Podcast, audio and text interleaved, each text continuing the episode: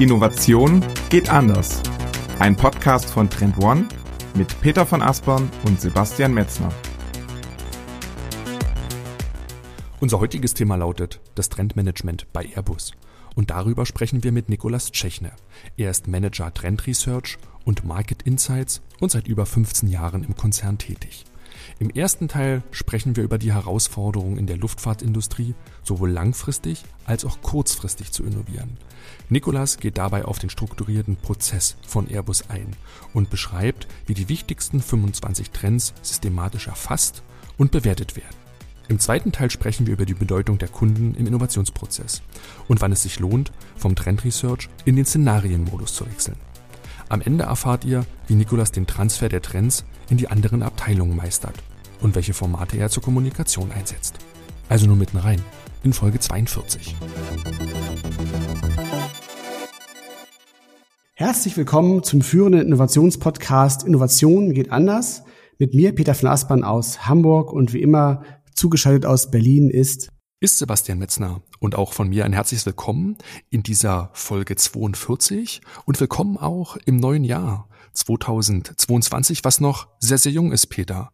Ist bei dir alles gut in Hamburg heute? Ja, absolut. Man, man fühlt sich ja immer so frisch und unverbraucht, wenn man ins neue Jahr startet. Ich weiß eigentlich gar nicht wieso, aber irgendwie ist es so ein bisschen der Reset-Knopf, äh, der da innerlich vielleicht mal gedrückt wird, was glaube ich auch für die See Seelenhygiene ganz gut ist, ne? dass man da so frisch ähm, starten kann. Und ja, ich, ich freue mich auch ganz besonders tatsächlich äh, auch auf den Start ins Podcast-Jahr 2022 mit dieser sehr spannenden Folge heute. Ähm, und zwar beschäftigen wir uns heute mit dem Thema, mit dem Thema Luftfahrtindustrie. Und äh, die Branche ist tatsächlich auch aus Sicht der Trendforschung und Innovationsforschung extrem interessant, weil wir hier eben sehr lange Innovationszyklen haben. Wir hatten ja schon viele Folgen ähm, wo es eher um kurze Innovationszyklen ging, äh, wie zum Beispiel die Folge mit dem Kollegen Jens Bode von Henkel, die natürlich extrem kurz getaktet sind in ihrer Innovationswelt und eher in, in äh, Quartalen äh, denken. Ne? Und, und in der Luftfahrtbranche sprechen wir von äh, Produktentwicklungszyklen von fünf, zehn oder sogar manchmal 20 Jahre, also wirklich sehr, sehr lange Produktzyklen. Ähm, und ähm, also ich wohne ja in Hamburg so ein bisschen in der so im Hamburger Norden. Und ab und zu fliegen dann da bei uns übers Haus die Airbus-Flugzeuge, also die großen ähm, Transportflugzeuge, die dann die Flugzeugteile anliefern, dann nach Finkenwerder fliegen die rüber. Und gestern habe ich wieder den, den A380 gesehen, den wir jetzt ja ähm, ab und zu sieht man ihn noch. Ne? Ist gestern äh, so eingeschwebt, das ist absolut gigantische Erscheinung, ne? obwohl der bei uns auch noch recht hoch ist, ist trotzdem unfassbar groß so. Und der A380 Sebastian ist eigentlich ein sehr schönes Beispiel für so einen langen Entwicklungszyklus. Ja, genau. Ne, wenn man sich da sich mal die Geschichte anguckt, da wird einem noch mal so die Länge der, der Innovationspipeline äh, gewahr, weil ja, in den 80ern hat man erste Machbarkeitsstudien dazu wirklich durchgeführt. Großflugzeuge lassen die sich realisieren. Das hat man in den 90er Jahren dann weitergeführt. Dann hat man gemerkt, so die Nachfrage zieht an. Großflugzeuge kommen auch quasi aus Nachfragesicht in Frage.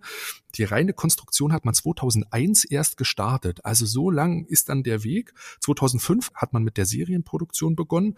Und leider, Peter, du hast gerade gesagt, kam das aus dann schon im Jahre 2021, wo man gesagt hat, wir werden diese Flugzeuge nicht. Und anhand dieser fast 40-jährigen Zeit merkt man einfach mal Entwicklung und dann die Exnovation, die dann fast schon vielleicht am Ende steht, was das wirklich für lange Zeitreihen sind, über die wir sprechen. Und das macht für uns auch das Thema so spannend, weshalb wir das in dieser Podcast-Folge mal durchleuchten werden. Und weil diese langen Innovationszyklen natürlich auch viel mit Vorausschau zu tun haben, ist uns noch mal so ein Fakt aufgefallen, den wir auch gerne am Anfang dieses Jahres hier noch mal ins Spiel bringen können, weil der resultiert auch aus der Reflexion der vergangenen zwei Jahre.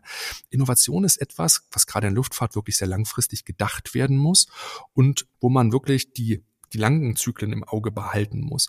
Dazugekommen ist aber, und das meinte ich mit Reflexion über die letzten zwei Jahre, dass mhm. man auch kurzfristig heutzutage eine ganz, ganz andere Herangehensweise an Innovation ausprägen muss, als dieses langfristige Innovieren im Kern innehatte. Ich spreche halt immer über dieses Spannungsfeld da, dass man heutzutage die langfristigen Innovationsentwicklungen im Auge haben muss, zeitgleich aber die kurzfristigen Innovationsnotwendigkeiten ebenfalls beachten muss. Und das spielt sich nicht miteinander aus. Das sind so wie zwei parallele Stränge, die man verfolgen muss.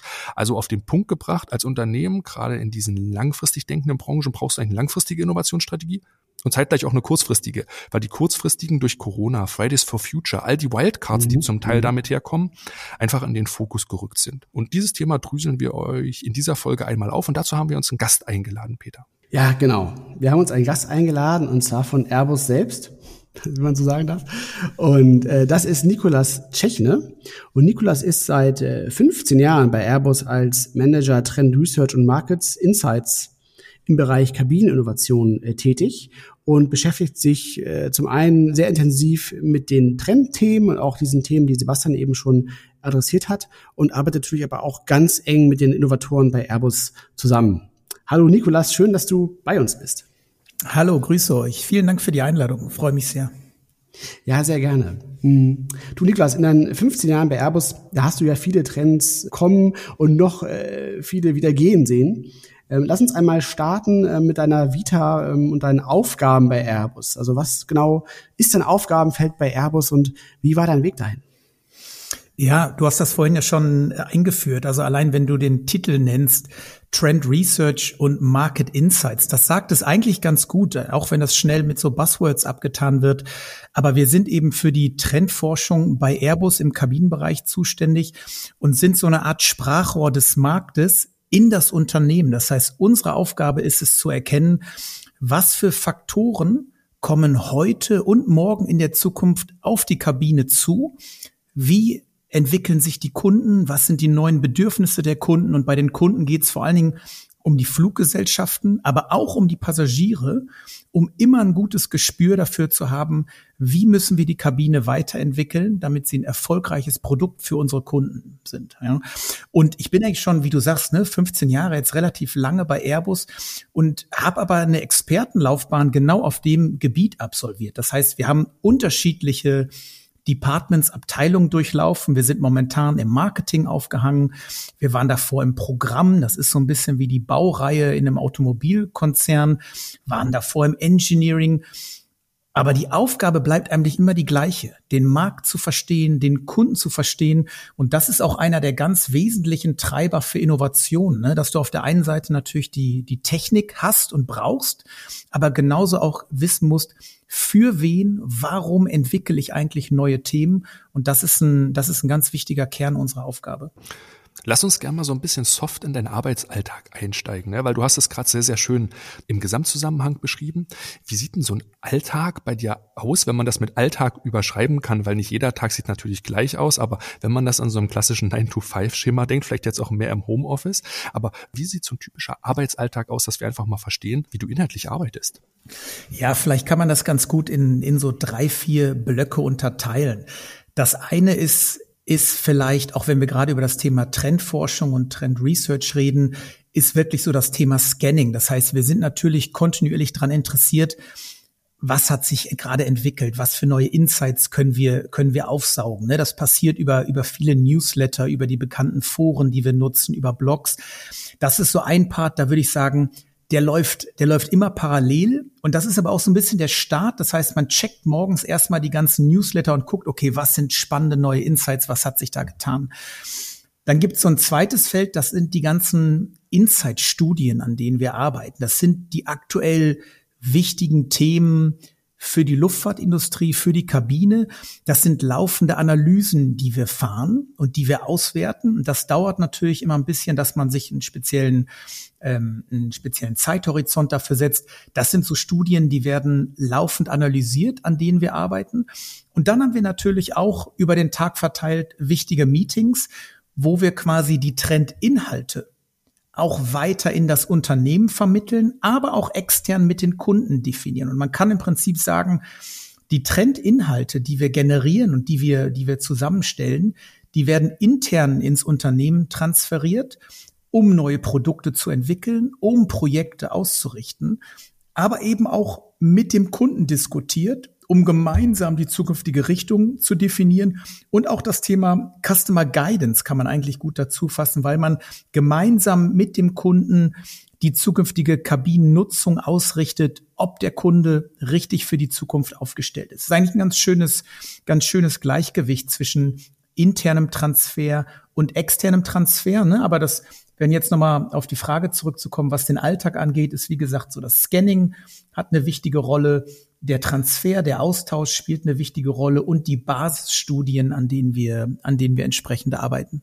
Und ähm, seid ihr da ein, ein Team oder bist du eher so als Einzelkämpfer in dem Kontext unterwegs? Ich würde sagen, wir sind ein klares Team und zwar kann man diese Teams auch nochmal unterschiedlich deklinieren. Also es gibt ein klares Trendteam, ja, das ist mein Kollege Axel Becker und ich und wir sind wirklich für die Trends und die Szenarien ähm, zuständig. Und dann gibt's das größere Team, das Team Cabin Market Insights, wo eben noch die Marktforscher mit drin sind und auch die Leute, die mit dem Kunden dann neue Produkte, Prototypen, Innovationen testen. Und das ist ein sehr schönes Zusammenspiel, dass wir quasi von der Trendseite sagen, wo entwickeln sich die Geschäftsmodelle der Airlines hin, wo entwickeln sich die Trends bei den Passagieren hin. Die Marktforschung guckt sehr genau, was will denn eigentlich der Passagier heute?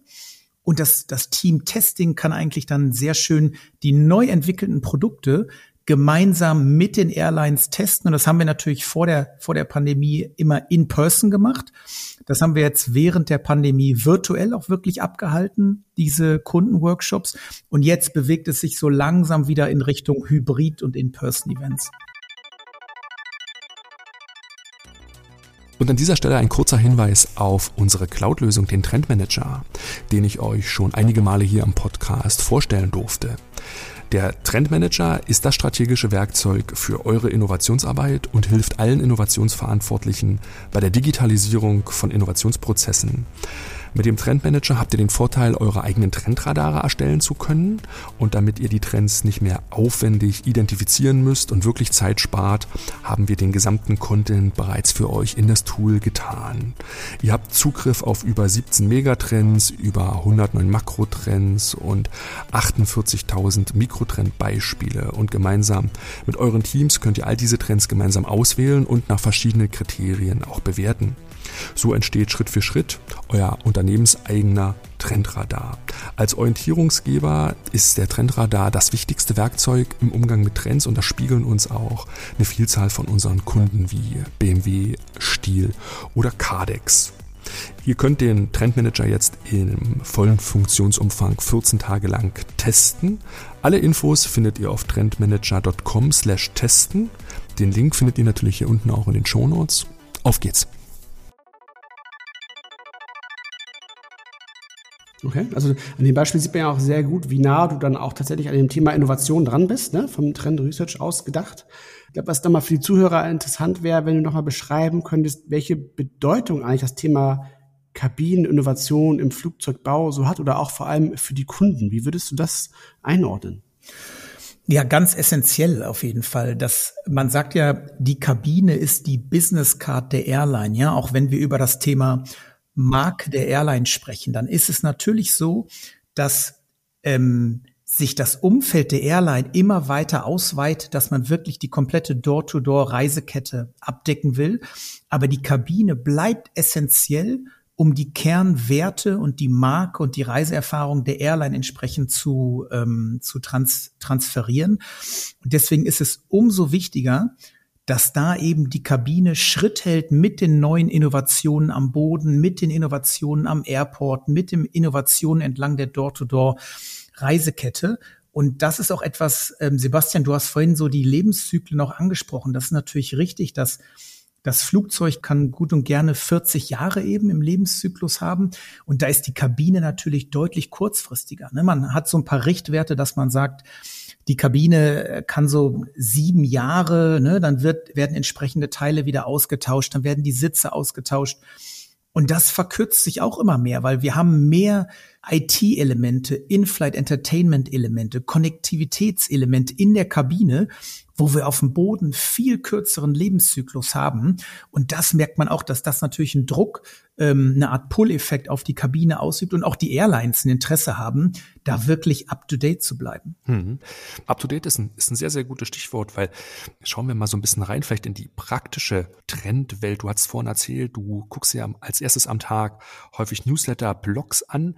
Welche Impulse schaust du dir ganz gezielt an? Was sind vielleicht so die wichtigsten Quellen, aus denen du dann Dinge ableitest, heraustransferierst? Worauf schaust du? Was nimmst du so wahr? Weil du hast ja über die 15 Jahre einen ganz, ganz sensiblen Wahrnehmungsapparat dafür herausgebildet. Ja, ich glaube, was bei uns ganz wichtig ist, und wir sind natürlich auch die Luftfahrtindustrie in dem Sinne ist natürlich auch eine, eine sehr eigene, eine sehr eigene Industrie mit eigenen Lebenszyklen, mit einem ganz festen, mit einer festen Supplierstruktur, mit dem Zertifizierungsumfeld. Und da gucken die Airlines auch als Kunden sehr speziell auf bestimmte Entwicklungen, bestimmte Wertetreiber. Und ich glaube, wenn du von, von Impulsen auch sprichst, dann ist es ganz wichtig. Ich glaube, was uns sehr hilft, ist, dass wir eine sehr feste und gute Trendstruktur haben. Das heißt, wir haben ein Dokument, was jährlich, was wir jährlich rausbringen und das meist so unsere 25 wichtigsten Trends für die Kabine zusammenfasst. Und das ist teilweise auch noch ein wirklich ein Hardware-Dokument, was, was dann auf dem Schreibtisch liegt und ein Awareness-Dokument ist. Und das ist auch ganz wichtig neben den ganzen Online-Tools. Ne? Wir sind mit dem Trendspace auch online und können auch einen Realtime-Bezug zu unseren internen und externen Kunden herstellen. Aber warum ich das sage, ist, dass wir diese feste Basis haben und diese gute Struktur unseres Trendspace, das hilft uns dann, genau diese Impulse besser bewerten zu können und besser in diese bestehende Trendstruktur einfließen zu lassen. Ja, und das ist natürlich auch ein Erfahrungswert, dass man mittlerweile über die unterschiedlichen Foren, über die Konferenzen, über den direkten Austausch, auch über die Microcases und die Weak Signals am Boden ein Gespür dafür entwickelt, was wie sich in die Trendstruktur übersetzen lässt. Mhm. Also das heißt im Grunde habt ihr tatsächlich so, so eine Art, also Struktur, hast du ja selber gerade schon gesagt, von definierten Trendthemen, die ihr dann wahrscheinlich auch längerfristig verfolgt? Ja, ganz genau. Also ich kann da vielleicht mal so einzelne Themenblöcke. Wir haben Themenblöcke, die sind sehr nah an der Kabine dran. Ja, das sind so Themen wie welche Kabinenkonfigurationen sind aktuell auf dem Vormarsch, wie stark wächst gerade das Thema Premium Economy. Das ist ein, ein, Thema, wo wir sehr stark im Data Crunching sind und gucken, die fliegende Flotte und das ganze Backlog, was wir haben, wie wirkt sich das auf diese Sitzkonfiguration aus? Also auch sehr stark im Hier und Jetzt, wenn wir den Zeithorizont der Trends uns anschauen. Und dann haben wir aber genauso Trends ähm, wie das Thema Automatisierung, künstliche Intelligenz, was eher langfristig ist von der Adaption in der Luftfahrt und wo wir eher merken, das findet am Boden statt. Also gucken wir da auch, Sebastian, du hast das gerade gesagt, die Signale gucken wir uns da eher natürlich am Boden an. Ne? Was tut sich da gerade auf der entlang der gesamten Reisekette? Was tut sich da am Flughafen? Was für neue biometrische Scanner werden da eingesetzt? Wann erwarten wir, dass sowas in der Kabine entsprechend eingesetzt wird? Oder ist das ein Thema? Wie bewerten wir das? Und bei, bei dieser ähm, Grundstrukturierung kann man eben sehen, welche Trendthemen eher langfristig sind und welche eher kurzfristig sind und welche sich eher in der Kabine wirklich abspielen und welche eher so ein, so ein Drive ähm, vom Boden her haben, ne? wo, wie gesagt, ähm, wie wir es gerade schon gesagt haben, die Lebenszyklen einfach deutlich, deutlich kürzer und schneller sind. Ah, das ist eigentlich ein interessanter Punkt, weil im Grunde ist dann ja wahrscheinlich tatsächlich so, wie du eben gerade schon beschrieben hast, dass äh, du hast ja formuliert, dass viele Innovations- und Trendthemen eher vom Boden auskommen. Ähm, das liegt ja sicherlich auch daran, dass im Grunde der Luftfahrtmarkt oder der Markt der Flugzeugbauer ist ein sehr enger Markt. Es gibt ja jetzt nur begrenzt viele Flugzeugbauer auf dieser Welt. Das heißt, ähm, die Musik wird ja wahrscheinlich dann tatsächlich nicht so sehr darin zu spielen, zu gucken, was machen die anderen, sondern du musst ja wirklich originär äh, an anderer Stelle beobachten, halt, welche Entwicklung äh, sollte ich jetzt tatsächlich aufgreifen. Und deshalb ist für euch dann auch vermutlich dieser Aspekt, du hast es ja eben auch schon angedeutet, der Cross-Industry-Innovation besonders relevant, also wirklich auch in andere Branchen reinzuschauen. Ne? Also kannst du da nochmal sagen, gibt es da Branchen, die du besonders hervorheben würdest, wo du sagen würdest, die haben einen ganz besonders großen Einfluss auf eure Kabineninnovationsthemen? Ähm, vielleicht nicht hervorheben, aber das Cross-Industry-Thema ist ein sehr wichtiges für uns und ein sehr spannendes. Und wir haben seit vielen Jahren ganz festes Cross-Industry-Netzwerk. Ja, und da würde ich auch wirklich dieses dieses Netzwerk und den Austausch mit dem Netzwerk hervorheben. Und da sind eben unterschiedliche Branchen. Da hast du teilweise die IT-Branche drin, da hast du zunehmend die Start-up-Branche drin, da hast du auf jeden Fall die Automobilbranche drin, da haben wir Zug und Trains mit drin, wir haben Schifffahrt, ohne jetzt die Unternehmen zu nennen. Aber das ist eben ganz spannender, ein ganz spannender Austausch und das läuft über einen generischen Austausch, dass man sagt, wir haben jetzt ne, sozusagen, wir treffen uns in einem immer wiederkehrenden Modus und haben einen generischen Austausch oder unterschiedliche Unternehmen schlagen Themen vor. Oder du hast eben auch sehr sehr aktuell drückende und wichtige Themen wie das Thema Nachhaltigkeit zum Beispiel, dass du sowohl in diesen Cross-Industry-Austausch gehst und sagst, was haben wir denn für unterschiedliche Lösungen und Technologien, aber genauso auch Herangehensweisen. Ne? Gerade beim Thema Nachhaltigkeit hast du ja, geht es ja nicht nur um das Thema welche Technologie, welche Lösung, sondern genauso auch, welches Setup habe ich denn, welches Business Model steht dahinter, welche Lifecycle Assessments, wie kann ich die durchführen? Und das zeigt sich, also ich würde sagen, wir profitieren sehr von dem, von dem Cross-Industry-Netzwerk und haben einen sehr schönen, einen schönen Weg eines interaktiven Austauschs gefunden, der auch wirklich immer wiederkehrend ist. Und was wir auch machen, was sehr spannend ist, dass wir zunehmend diesen Cross-Industry-Austausch mit dem Kunden gemeinsam gestalten. Das heißt, dass wir den Kunden dazu einladen und sagen, wir haben hier dieses spannende Thema für unsere Industrie und wir haben die Möglichkeit, uns mit anderen Playern aus anderen Industrien auszutauschen. Und wir laden den Kunden damit ein, weil, weil der Kunde natürlich originär dann letztendlich diese Lösung verlangt oder das Problem hat ähm, und dafür die Lösung braucht. Und das, das funktioniert, ähm, funktioniert bisher sehr gut und ist ein ganz wichtiger Aspekt in unserer Arbeit. Mhm. Wenn du von Kunde sprichst, redest du über den Carrier oder wirklich über den Endkunden, den, den Passagier beziehungsweise die, die dann die Frachtkapazitäten bei euch lancieren? Ähm, ganz genau, ganz wichtiges Thema. Ähm, wenn ich über Kunde jetzt in dem Podcast rede, dann meine ich die Airline, also die Fluggesellschaft der, der Passagier ist auch ein wichtiger Kunde und man kann das eigentlich sehr schön in so einem B2B2C-Kontext verstehen. Ne? Das heißt, wir verkaufen natürlich die Flugzeuge an die Airline, aber um die Bedürfnisse der Airline besser zu verstehen und auch im Sinne der Trendforschung besser zu antizipieren, müssen wir natürlich den Passagier verstehen. Ja, und da sind wir auch wieder bei Trends am Boden, bei Nutzungsverhalten der Menschen am Boden, die sich dann nach und nach auch auf das Nutzungsverhalten in der Kabine entlang der Reise niederschlagen. Und deswegen ist es wichtig zu sagen, ja, der Kernkunde ist die Airline, aber es ist genauso wichtig, den, den Passagier zu verstehen. Und du hast eben beschrieben, dass ähm, ihr dann ja auch schon sehr frühzeitig dann den Kontakt zu den Kunden tatsächlich sucht, um da diesen Austausch herzustellen. Das fand ich sehr interessant, weil es gibt ja auch viele Beispiele, wo ja auch die Airlines ja sehr engagiert sind, auch bei der Weiterentwicklung von Flugzeugen sich damit einzubringen. Also Lufthansa ist da, glaube ich, ja besonders aktiv auch dabei, ne? da, da auch frühzeitig schon auch zu versuchen, eben Einfluss zu nehmen auf die Entwicklung. Und das, das hätte ich jetzt gar nicht so erwartet, dass tatsächlich auch schon in so einem frühen Stadion ähm, da dieser Dialog gesucht wird und auch wirklich schon auf dieser, ich sag mal jetzt Erkenntnisebene, wenn man sich jetzt Trends anschaut, man da schon mit dem Kunden ins Gespräch geht. Das finde ich, finde ich auch finde ich toll, dass da schon so früh ähm, in diesen Dialog geht. Ja, das muss sein, ne? weil das ist so eine Philosophiefrage, weil die Alternative wäre, wir entwickeln das alles im, im stillen Kämmerchen und stellen es der Airline dann nachher vor und fragen dann, und gefällt's dir? Und wenn es nicht gefällt, hat man dann Pech gehabt. Und Sebastian, mit den Lebenszyklen, die du angesprochen hast, äh, ist das schwierig. Ne? Dann gehen wir, dann gehen wir wieder vier Jahre zurück und dann haben wir den nächsten Versuch.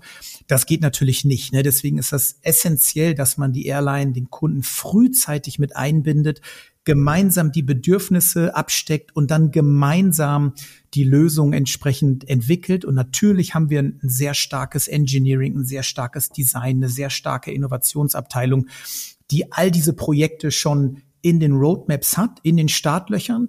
Aber es ist eben extrem wichtig, mit der Airline das frühzeitig zu diskutieren. Und genauso machen wir natürlich auch frühzeitig mit unseren Kollegen von der Marktforschung ähm, die Passagierbedürfnisse, ne? dass wir, dass wir die entsprechend abstecken. Und da wird dann ein Gesamtbild raus, dass du die Bedürfnisse der Airline verstehst. Warum agiert die Airline so? Was ist deren Geschäftsmodell? Womit will die Geld verdienen?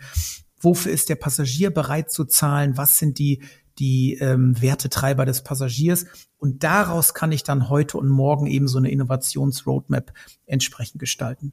Nun ist es ja so, dass die, die äh, Luftfahrtbranche ist ja eine sehr globale Branche, äh, naturgemäß ist es trotzdem so, dass die, ähm, die Themen, die ihr auch mit den äh, Kunden gemeinsam erarbeitet, sind die unterschiedlich, äh, von welchem Kontinent zum Beispiel so eine Airline stammt? Ähm, ja und nein, würde ich sagen, weil natürlich, äh, du hast das Wort gerade in den Mund genommen, ne? Globalisierung bedeutet eher, dass es sich auch angleicht und das sieht man auch, wenn man selber unterwegs ist, dass ähm, die Airports sich immer mehr gleichen, weil natürlich die Shopping Malls sich immer mehr gleichen. Und es, es gibt natürlich noch so unterschiedliche Design-Features, ob es jetzt eher prunkvoll ist oder eher nordisch, europäisch reduziert.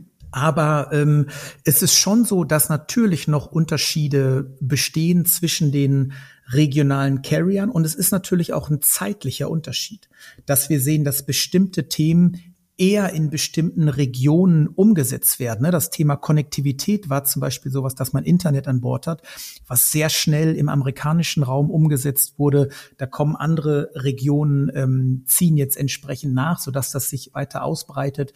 Aber äh, deswegen die Antwort so ja und nein. Ne? Bestimmte Themen alle wollen Geld verdienen, alle wollen den Passagier zufriedenstellen. Aber natürlich sind auch die Passagiersegmente unterschiedlich in den Regionen.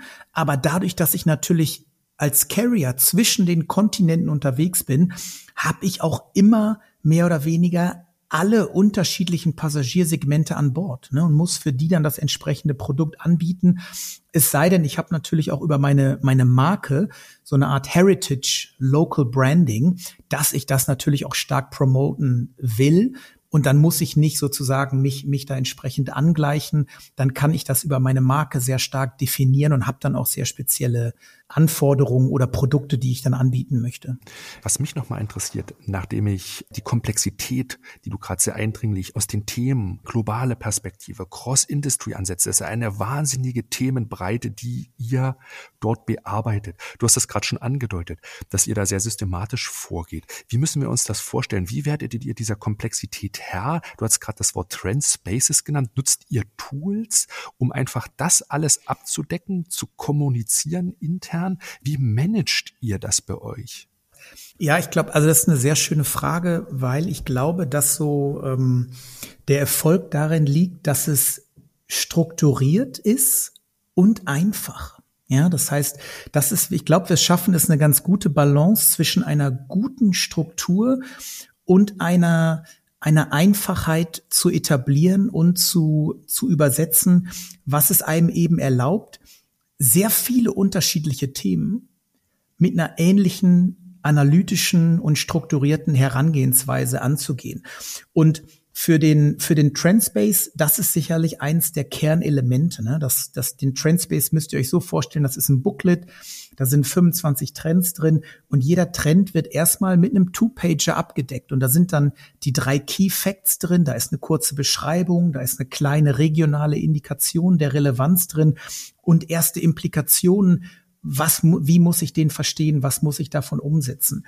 Und genauso ist es beim Thema Szenarien das Thema Szenarien ist auch so schön, weil es eben besonders einfach in der Grundstruktur ist. Ja, es geht immer, du gehst immer mit der gleichen Herangehensweise ran, egal welche Frage, ne? Die Zukunft des Fliegens, die Zukunft des Automobils. Du guckst dir immer an, was sind meine Umfeldfaktoren, die diese Problemstellung beeinflussen. Dann bewertest du das mit einer Uncertainty Impact Analyse, was ist besonders unsicher, was hat einen hohen Einfluss. Und dann arbeitest du dich entlang dieser einfachen Struktur entlang und kannst sie auf unterschiedliche Themen mappen. Vielleicht noch ein, drittes Beispiel und letztes Beispiel ist das Thema, wenn auch Ideen generiert werden, ja, unterschiedliche neue Themen, dann haben wir da auch entlang des Innovationsprozesses eine ganz einfache Struktur, dass eine neue Idee erstmal entlang von einem NABC-Chart vorgestellt wird. Und der Grund, der Grundgedanke dahinter ist, dass du bei einer neuen Idee nicht direkt mit dem Approach, also NABC steht für Needs, Approach, Benefit und Cost oder Competition. Und du startest nicht direkt mit dem Approach und sagst, ich habe eine tolle neue Technologie und mache damit das, sondern du startest mit dem Need. Und da sind wir natürlich genau bei unserem Thema, den Markt zu verstehen, die Bedürfnisse zu verstehen. Warum braucht das jemand? Und dann sage ich, wie ich es mache dann versuche ich die Benefits zu quantifizieren und sage noch, ob es vergleichbare Produkte gibt. Und das zeigt eigentlich sehr schön Struktur und Einfachheit und damit kann ich sehr, sehr viel erreichen und sehr viele unterschiedliche Themen entsprechend bedienen. Kannst du doch mal festmachen, vielleicht tatsächlich, an welcher Stelle ihr in den Szenario-Modus wechselt? Weil wir hatten ja ne, schon häufig jetzt das Thema in dieser Folge mit langfristigen und kurzfristigen Trends. Und ähm, das wäre nochmal interessant zu verstehen, wann du sagen würdest, ab wann macht es Sinn, tatsächlich äh, in das Szenario-Thema einzusteigen? Das sind zwei Komponenten. Das ist einmal eine, eine zeitliche Komponente und die Komponente, wie unsicher ist das Thema, wie wenig wissen wir aktuell über das Thema. Und wenn die beiden Aspekte zusammenkommen, dann lohnt es sich eigentlich immer, das mit einem Szenario zu beantworten. Und wir haben eigentlich eine sehr schöne Arbeitsweise, indem wir Trends und Szenarien dann miteinander kombinieren können. Wenn wir nämlich merken, dass wir für ein Weak Signal oder, oder kleinere Signale, wenn es noch nicht wirklich ein Trend ist und das Thema eben besonders unsicher ist und wir auch gar nicht sagen können, in welche Richtung, ne, ob, ob es eine Trendrichtung gibt, in welche Richtung es sich auch quantitativ entwickeln kann, dann springen eigentlich Axel und ich sofort in diesen Szenario-Modus, ja, und, und denken sofort, okay, wie könnte die Szenario-Fragestellung sein? Und das kann, das war vor einiger Zeit schon das Thema Nachhaltigkeit, was jetzt natürlich ein sehr starker Trend ist. Das können Technologiethemen sein. Das können auch Fragestellungen sein, wie wird das Geschäftsmodell der Airline in Zukunft aussehen? Ne? Wie wird das Thema Automatisierung ähm, in Zukunft aussehen? Das sind so Themen, wenn man sie nicht klar beantworten kann, für die nächsten fünf oder zehn Jahre, dann ist das eigentlich immer so ein Tick in the Box für ein Szenario. Und dann kann man so ein, so ein Spielfeld sehr gut mit einem Szenario bespielen und danach eben weiter monitoren und dann entsprechend den Trend daraus entwickeln. Also unterscheidet ihr schon sehr, sehr stark Trends und Szenarien. Ihr habt das aber intern bei euch sehr, sehr gut verheiratet bekommen. Absolut. Ja, würde ich genauso, würde ich genauso unterschreiben. Und beim Szenario ist es ja auch so, da geht es immer darum, nicht zu sagen, wie sieht die eine Zukunft aus? Und vielleicht bringe ich da noch einen anderen Aspekt mit in die Diskussion, weil wir neben den Trends und den Szenarien auch Visionen kreieren ganz eng zusammen mit unserer Strategieabteilung, mit den Designern, die das natürlich dann fantastisch umsetzen können. Und auch da spielt ein bisschen Cross-Industry als Inspiration mit rein. Ne? Und das ist eigentlich auch ein schönes Zusammenspiel, weil bei einer Vision will ich zeigen oder wollen wir zeigen, wie kann eine Zukunft aussehen? Und das soll so ein bisschen so ein Zugpferd sein, dass ich ganz unterschiedliche Projekte, die heute vielleicht noch in den Kinderschuhen stecken, visualisieren will. Ich will damit ganz klar ähm, etwas Inspirierendes, Visionäres, etwas Visuelles transportieren, sowohl intern als auch extern. Und bei einem Szenario will ich wirklich eher strategisch gucken, was sind so bei dem Thema alternative Zukunftsentwicklung. Ne? Szenarien kommt ja auch aus dem Militär von den strategischen Risikoabwägungen. Und das ist eigentlich ein sehr schönes Zusammenspiel, diese drei Aspekte Trends für das Heute und nahe Morgen, die Szenarien für das ganz weit entfernte und diese Vision, um das dann auch entsprechend zu visualisieren. Und wie ihr ein wirksames Trendmanagement in eurem Unternehmen aufbaut, das können wir in unserem neuen Einstiegsformat gemeinsam erarbeiten. Der How to Manage Trend Workshop ist ein sehr kompakter halbtägiger Workshop, in dem wir im ersten Schritt genau euren Ist-Zustand und euren Reifegrad analysieren. Im zweiten Schritt schauen wir, welche Trends sind für euer Unternehmen die relevantesten und wie diese den Weg in euer Trendradar finden. Im dritten Schritt prüfen wir, wie bei euch die Übersetzung der Trends in Innovationsfelder und damit auch der Transfer in die Innovationsstrategie funktioniert. Wir erarbeiten in diesem Workshop ein grundlegendes Gesamtverständnis für diesen Prozess und schauen, welche Hebel euch zu einem wirksamen Trendmanagement verhelfen. Der Workshop kann rein digital durchgeführt werden, sodass all eure Kollegen aus dem Homeoffice einfach daran teilnehmen können. Alles zum Ablauf und zum Inhalt des Workshops erfahrt ihr auf trendone.com slash kick-off. Den Link findet ihr auch hier unten in den Shownotes und nun wieder rein in den Podcast. Mhm. Niklas, habt ihr denn gemerkt, dass die Corona-Pandemie, die jetzt fast schon zwei Jahre alt ist, kurzfristig Auswirkungen auf eure Herangehensweise oder auf die Inhalte hattet? Sind da Auswirkungen zu spüren gewesen? Ähm, Herangehensweise beides, also inhaltlich und Herangehensweise. Und ich starte mal mit der Herangehensweise, weil das Thema ist natürlich, dass wir zu dem Zeitpunkt, wo uns die Pandemie getroffen hat und die Luftfahrt Industrie und Branche, unsere Kunden wurden natürlich sehr, sehr stark, sehr abrupt getroffen, ähm, haben das aber bisher auch sehr gut gemeistert. Und Herangehensweise war so, dass wir natürlich zu dem Zeitpunkt gesagt haben, wir machen jetzt keinen neuen Trendspace, um grundlegende neue Trends vorzustellen, sondern wir müssen jetzt die Trends, die wir haben, in Bezug auf Covid-19 evaluieren und zwar auch wieder entlang von zwei Achsen. Und da sind wir auch wieder bei der Einfachheit der analytischen Herangehensweise, dass wir gesagt haben, welcher dieser Trends ist denn wie stark von der Pandemie betroffen und wie lange ist der Einfluss? Ist das eher etwas Temporäres oder ist das wirklich etwas Langfristiges, selbst wenn die Pandemie dann abklingt, dass dieser Trend deutlich mehr im Vordergrund steht oder auch verändert wurde? Ja, das, das ist quasi die Herangehensweise. Und inhaltlich sieht man auch, welche Trends dann ähm, besonders gepusht wurden. Das sind eigentlich so, so zwei, drei wesentliche. Und zwar einmal das Thema Informationstransparenz ist ein ganz entscheidendes. Und da kann man sich die Hotelbranche zum Beispiel anschauen. Da sind wir auch wieder, äh, Peter und Sebastian, beim Cross-Industry-Thema, dass man, wenn man als, ähm, als Reisender oder als Kunde selber ein Hotelzimmer bucht, dann gucke ich mir unterschiedliche Reviews an, dann habe ich rich Content in Form von Bildern. Ich weiß genau, was mich erwartet, wie das Hotel aussieht, wie die Reviews sind, ob ich da Internet habe oder nicht. Und das ist etwas, wo sozusagen die Luftfahrtbranche und die Airlines gerade aufschließen, weil wenn ihr heute ein Flugticket bucht, dann seht ihr nicht immer zwangsläufig exakt Rich Content, wie sieht denn genau die Kabine aus, wie sieht denn genau der Sitz aus, was habe ich denn für Features an Bord, was sind die Reviews von anderen Passagieren. Und das, das wächst eben sehr stark, dass das genauso wie in der Hotelbranche eigentlich so das Flugticket auch mit der Informationstransparenz angeboten wird. Und das ist etwas, was durch Covid-19 stark gepusht wurde. Natürlich aufgrund der hygienischen Anforderungen ähm, und dem, dem Rahmen.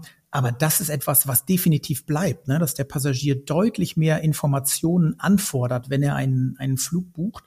Und auch das Thema Nachhaltigkeit wurde stark gepusht, weil man gesehen hat, während der Pandemie haben die Airlines ihre Nachhaltigkeitsziele, was Zero Emission, Emissionsreduzierung angeht, ihre strategischen Ziele, haben sie eher bekräftigt oder in der Zeitleiste sogar noch reduziert, dass sie gesagt haben, wir wollen nicht erst 2050 Net Zero sein, sondern wir wollen schon 2045 Net Zero sein. Ne?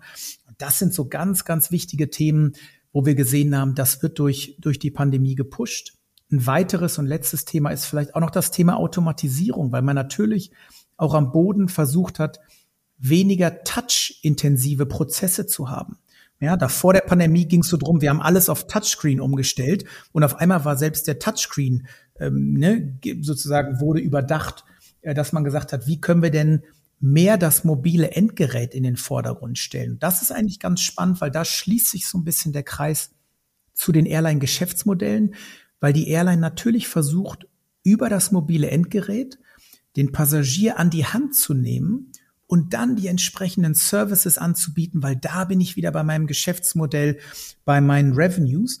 Und man sieht das sehr schön bei ähm, einer asiatischen Airline zum Beispiel, die fast jetzt in einem, in einem Quartal 60 Prozent ihrer Einnahmen über die digitalen Services, die über ihre App laufen, generiert hat. Ja, und das zeigt im Umkehrschluss wieder das, das schöne Spannungsfeld der Kabine, dass wir da eben nicht mehr nur nur auf die Kabine schauen können, sondern wirklich die Kabine in dieses gesamte Geschäftsmodell einbetten müssen. Und das hat auch die Corona-Pandemie nochmal deutlich ähm, hervorgebracht und verstärkt. Gibt es vielleicht auch ein Beispiel, was du uns ähm, mitgeben kannst, was du auf das Thema Verhaltensweisen oder, oder auch mh, hm, Anforderungen oder Wünsche aus Konsumentensicht so angeht? Also äh, zum Beispiel so Stichwort Reiseverhalten. Also gibt es da auch Themen, die dir jetzt einfallen, die man da als Beispiel heranführen könnte? Ja, also ich würde sagen, das ähm, bleibt auch beim Thema Informationstransparenz, ne, dass man, dass man klar den Wunsch hat, mehr Informationen über die gesamte Reise, über die Kabine zu bekommen, zum frühen Zeitpunkt, wenn ich die Reise buche. Das Thema, was auch schon vor der Pandemie sehr groß war und sehr wichtig war, ist auch das Thema Gesundheit, Komfort, Wellbeing. Das heißt, wir haben ja auch unterschiedliche Lichtkonzepte in der Kabine ähm, und arbeiten da auch mit Partnern zusammen, dass man auch guckt, wie kann ich das Licht in der Kabine nutzen, um Jetlag der Passagiere zu reduzieren. Die Flugzeiten werden immer länger. Ne? Es gibt da neue Bestrebungen, länger zu fliegen, mit weniger Stops zu fliegen. Das heißt, auch da ist das, das Wohlbefinden ähm, der Passagiere sehr stark im Fokus und wird auch von den Passagieren nachgefragt. Und natürlich ist es so, dass dieses eigene Ökosystem der Passagiere auch sehr stark über das mobile Endgerät geprägt ist und der Passagier auch erwartet, wenn er in der Kabine kommt, dass er automatisch mit dem Internet verbunden ist, dass er eventuell über sein mobiles Endgerät seinen Sitz bedienen kann, sein Entertainment Screen bedienen kann, dass er sein Essen ordern kann, dass er vor dem Flug schon das Essen ordern kann. Das sind so Aspekte, die, ähm, die stark wachsen aktuell. Sind das auch dann die Themen, die sich bei euch dann im, im Report zeigen? Ich frage mich ehrlich gesagt auch, wie hängt das ganze Thema Luftfahrtindustrie mit dem ganzen Thema so Urban Mobility zusammen? Gibt es da zukünftig Dinge, die ihr auch jetzt über die Entwicklung mit Volocopter in Deutschland, aber auch mit den Konzepten E-Hang, die man aus China kennt, was mit dem ganzen Thema Vertical Takeoff and Landing zusammenhängt? Zeigt sich sowas dann bei euch auch? Das würde ich sagen, das funktioniert auch über unser internes Netzwerk dann, ne? weil wir natürlich bei Airbus ähm, eigene Abteilungen und Business Units haben zu dem Thema ähm, Urban Air Mobility und Drohnen.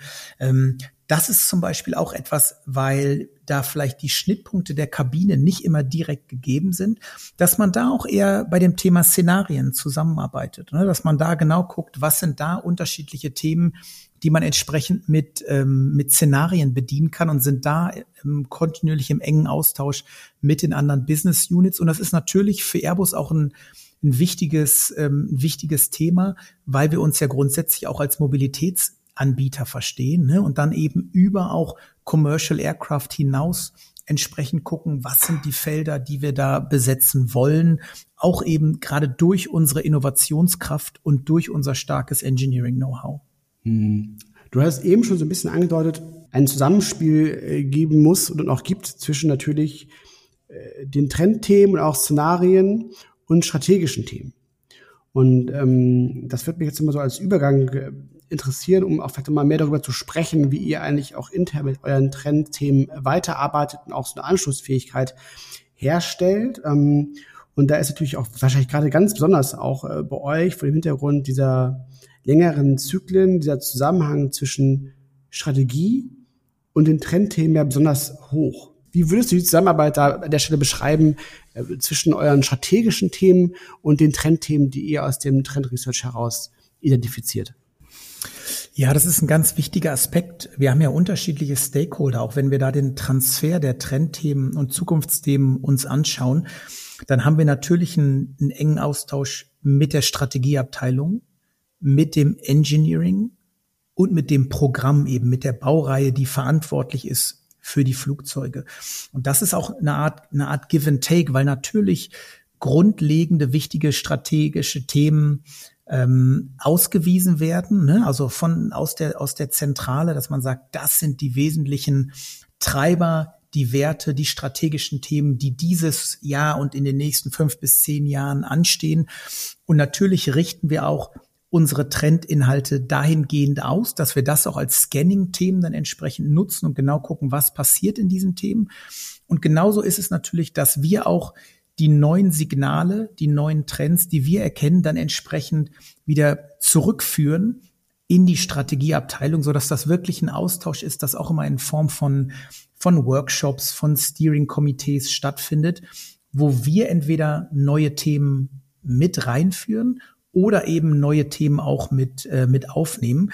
Das ist dann auch häufig natürlich projektbasiert, ne? weil sich aus den, aus den strategischen Richtlinien dann entsprechend Projekte ähm, rausdeklinieren lassen und wir dann auch fest im Prozess verankert für die neuen Projekte, ob das jetzt ein Kabinenprojekt ist oder auch kein Kabinenprojekt, eine Art Scanning machen und sagen, für das neue Projekt, was ihr bearbeitet, machen wir ein Scanning und sagen, ihr müsst die und die und die Themen mit berücksichtigen. Ne, das ist also wirklich ein, Give and Take und ein, ein wechselseitiger Prozess, wie diese Themen dann entsprechend in dem Spannungsfeld hin und her bewegt werden. Mhm. Jetzt hast du gerade schon einige weitere Stakeholder genannt ähm, im Zusammenhang mit der, dem Thema Strategie.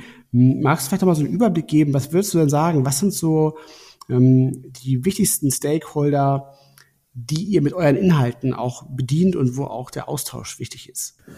Ja, ich glaube, das ist wirklich, da muss ich beide Seiten nennen, und zwar die internen Stakeholder und die externen, externen Stakeholder. Bei den, ich fange kurz bei den externen an, weil da geht es wirklich drum, dass man gemeinsam mit den Airlines diese Themen diskutiert. Und sowohl neue Themen, das ist auch für Airline pro Airline unterschiedlich, neue Themen an die Airline heranführt und genauso auch entsprechend den Austausch hat und dann genau guckt, wie wichtig ist das Thema für euch, wie setzt ihr diesen Trend selber um. Das ist ja auch ein ganz wichtiges Feedback für uns in unserer Trendarbeit, dass wir von dem Kunden auch das Feedback bekommen, diesen Trend sehen wir nicht so wichtig an. Der Trend, der treibt uns gerade sehr stark um. Also das ist wirklich 50 Prozent unserer Arbeit ist der Austausch mit den, mit den Kunden. Und die anderen 50 Prozent ähm, sind eben intern. Und das ist ganz entscheidend. Ich habe das vorhin aufgezählt. Das Engineering natürlich. Und da gibt's natürlich sowohl das, ähm, das Gesamtengineering als auch das Kabinenengineering. Entsprechend das Design Office, was wirklich die neuen Produkte, Technologien entsprechend ähm, vorantreibt und genauso das Programm, ne, die Baureihe, die verantwortlich sind für ihr Flugzeug, genauso, dass wir da die Inhalte entsprechend transferieren, ähm, um die Relevanzen, die neuen Wertetreiber für die Baureihe, für das Produkt entsprechend zu vermitteln.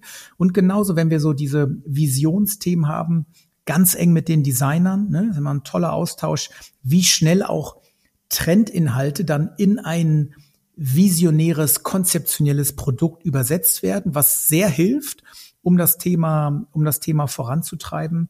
Und die Strategieabteilung, weil sie eben die grundlegende Ausrichtung mitsteuern muss. Und da eben geben wir, geben wir ganz wichtige Impulse rein.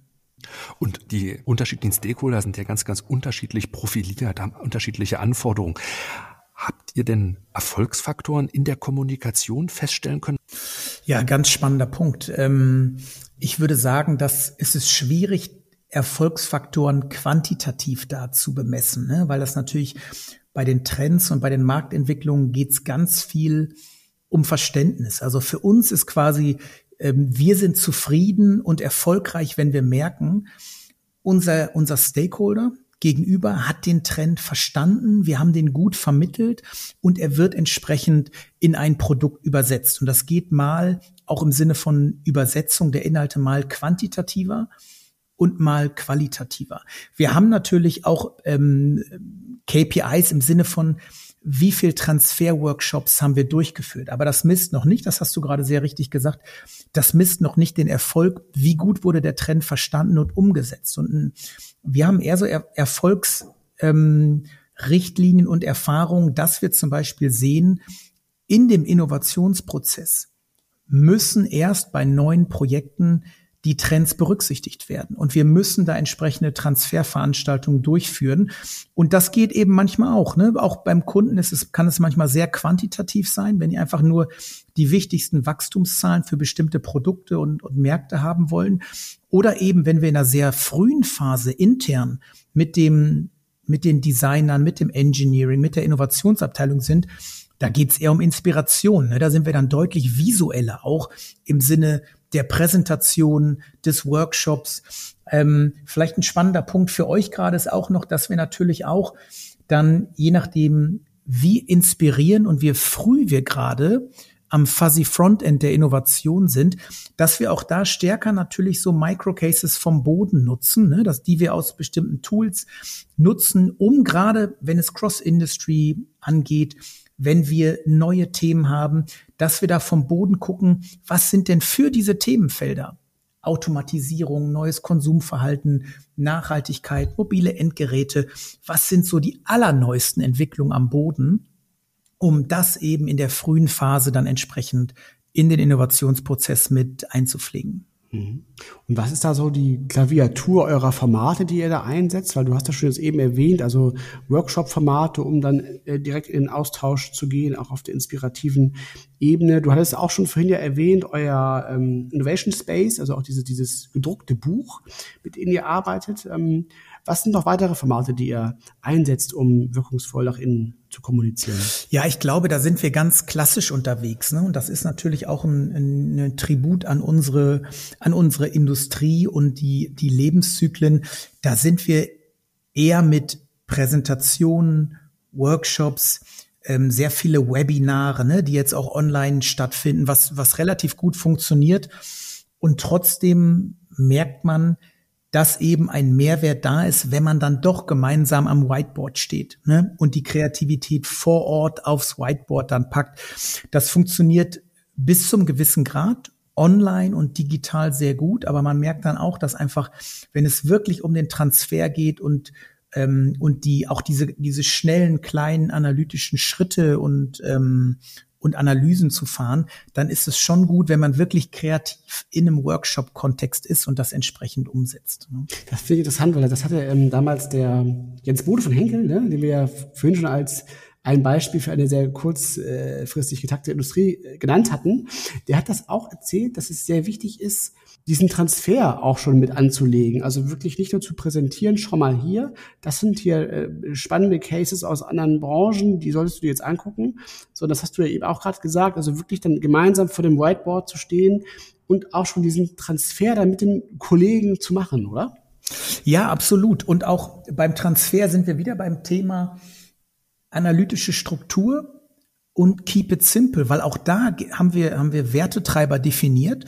Dass wir dann sagen, jede dieser Marktveränderungen, der Marktinformationen, die von außen auf uns zukommen, werden erstmal entlang der Wertetreiber gescannt, dass wir ne, sagen, was hat diese Markt oder diese Trendentwicklung für einen Einfluss auf Komfort, Service, Effizienz, Produktivität und Nachhaltigkeit, weil auch da sind wir wieder in einer oder bei einer einheitlichen Struktur, die wir wieder auf unterschiedliche Themen, auf eine breite Palette von neuen Themen anwenden können. Ne? Und ich merke gerade selber, während ich mit euch darüber spreche, dass sich eigentlich dieses Thema ne, der analytischen Struktur und der Einfachheit ähm, sich durch diese ganzen Themen zieht und auch sehr gut funktioniert. Mhm. So handelt ihr am Ende des Tages natürlich auch die Komplexität. Aber du hattest es gerade erwähnt, Ziele spielen immer noch so eine Rolle. Kannst du ein paar harte und weiche Ziele nennen, auf die eure Arbeit dann hinausläuft, die für euch intern sehr, sehr wichtig ist? Ja, also die, ähm, die harten Ziele oder quantitativen Ziele sind sicherlich auch die Anzahl der Transfers, Präsentationen, Workshops, Webinars und auch wirklich dass bei den, bei den wichtigen Innovationsprozessen, bei den wichtigen Entscheidungsprozessen, bei den wichtigen Screening-Komitees und beim Projektstart müssen die Trends berücksichtigt werden. Ja, ganz, ganz wichtige, entscheidende Ziele. Und ähm, die weichen Ziele sind eher das sind dann die Erfahrungswerte, es ist eher das Verständnis, wie gut wird ein Trend adaptiert. Ne? Haben wir nach dem Meeting das Gefühl, da hat jemand einen Trend verstanden. Im besten Fall, dass wir in ein paar Jahren oder noch schneller bei der Airline, weil bei der Airline sind die Lebenszyklen auch häufig kürzer, sehen wir dann neue Produkte auf dem Flugzeug oder in der App der Airline. Ne? Das ist natürlich dann auch ein eher ein weicher Erfolgsfaktor, wenn wir sehen, genau diese Themen, die wir predigen und die transferieren, finden eben relativ schnell ihren Weg in das Produkt. Was wäre denn eigentlich schnell in dem Zusammenhang? Oh, da, wenn du, das ist ganz unterschiedlich, wenn du fragst. Ne? Die Airline, da gibt's auch starke Unterschiede.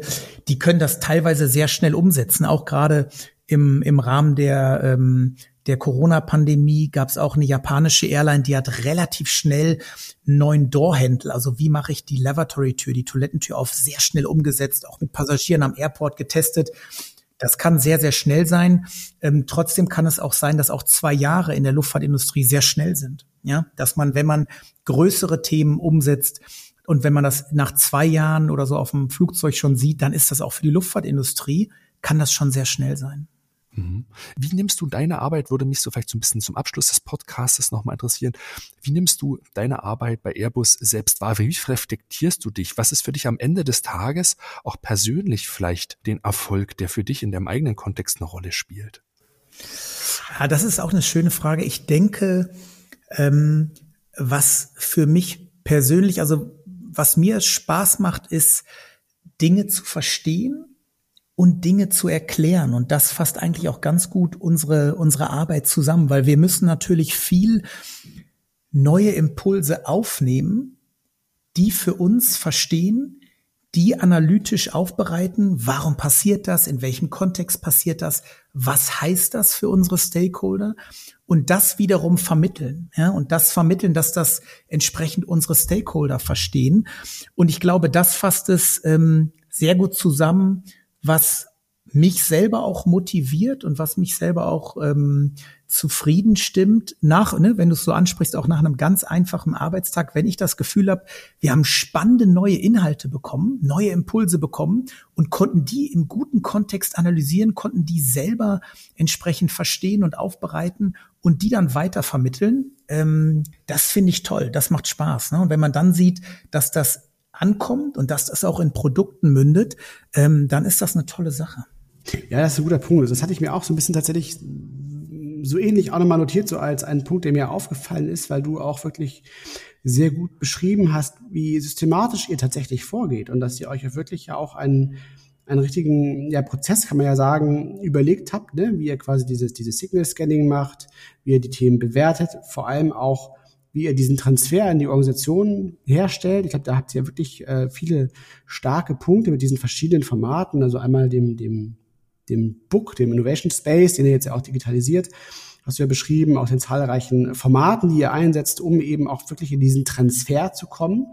Weil das war auch nochmal so ein Punkt, den ich auch nochmal notiert hatte, so auch als, als einen ganz wichtigen Aspekt, also wirklich immer auch diese Rolle des Übersetzers einzunehmen. Absolut, ne? ja. Das, das ähm, finde ich ist sehr schön, hast du sehr schön auch äh, dargestellt und rausgearbeitet. Und ich glaube, was für unsere Zuhörerinnen auch noch sehr interessant war, war ist wirklich dieser Aspekt, der Cross-Industry Innovation. Ne? Also wirklich auch zu schauen, ähm, wie, wie kann ich gut mein Umfeld beobachten, was gibt es für spannende Innovationen aus, aus äh, verwandten Branchen, die ich aber kennen muss und die ich eben tatsächlich übersetzen muss in die eigene Domäne, um da wieder auch diesen Transfergedanken nochmal ähm, zu betonen. Ähm, das, das fand ich sehr interessant und ich fand auch wirklich spannend, ähm, dass ihr auch schon wirklich auf dieser Ebene des Trend Researches diesen Dialog mit den Kunden sucht und auch gemeinsam mit den Kunden auf diese Trendthemen schaut, doch bevor wir jetzt von Prototyping oder Mockups sprechen, also schon wirklich in so einem frühen Stadium ähm, da diesen Dialog zu suchen, waren noch mal so zwei Dinge, die mir besonders ähm, eindrücklich waren, so aus deinen äh, sehr spannenden Ausführungen. Also von daher nochmal herzlichen Dank dass du bei uns warst. Und ähm, war ein super, super Start, glaube ich, in, in, in das neue Jahr. Ähm, bin jetzt schon wieder inhaltlich äh, sehr, sehr aufgeladen. Ja, vielen Dank euch. Das hat großen Spaß gemacht. Wie kann man dich erreichen, wenn man mit dir über diese Themen in den Austausch gehen will? Wie erreicht man dich, Nikolas?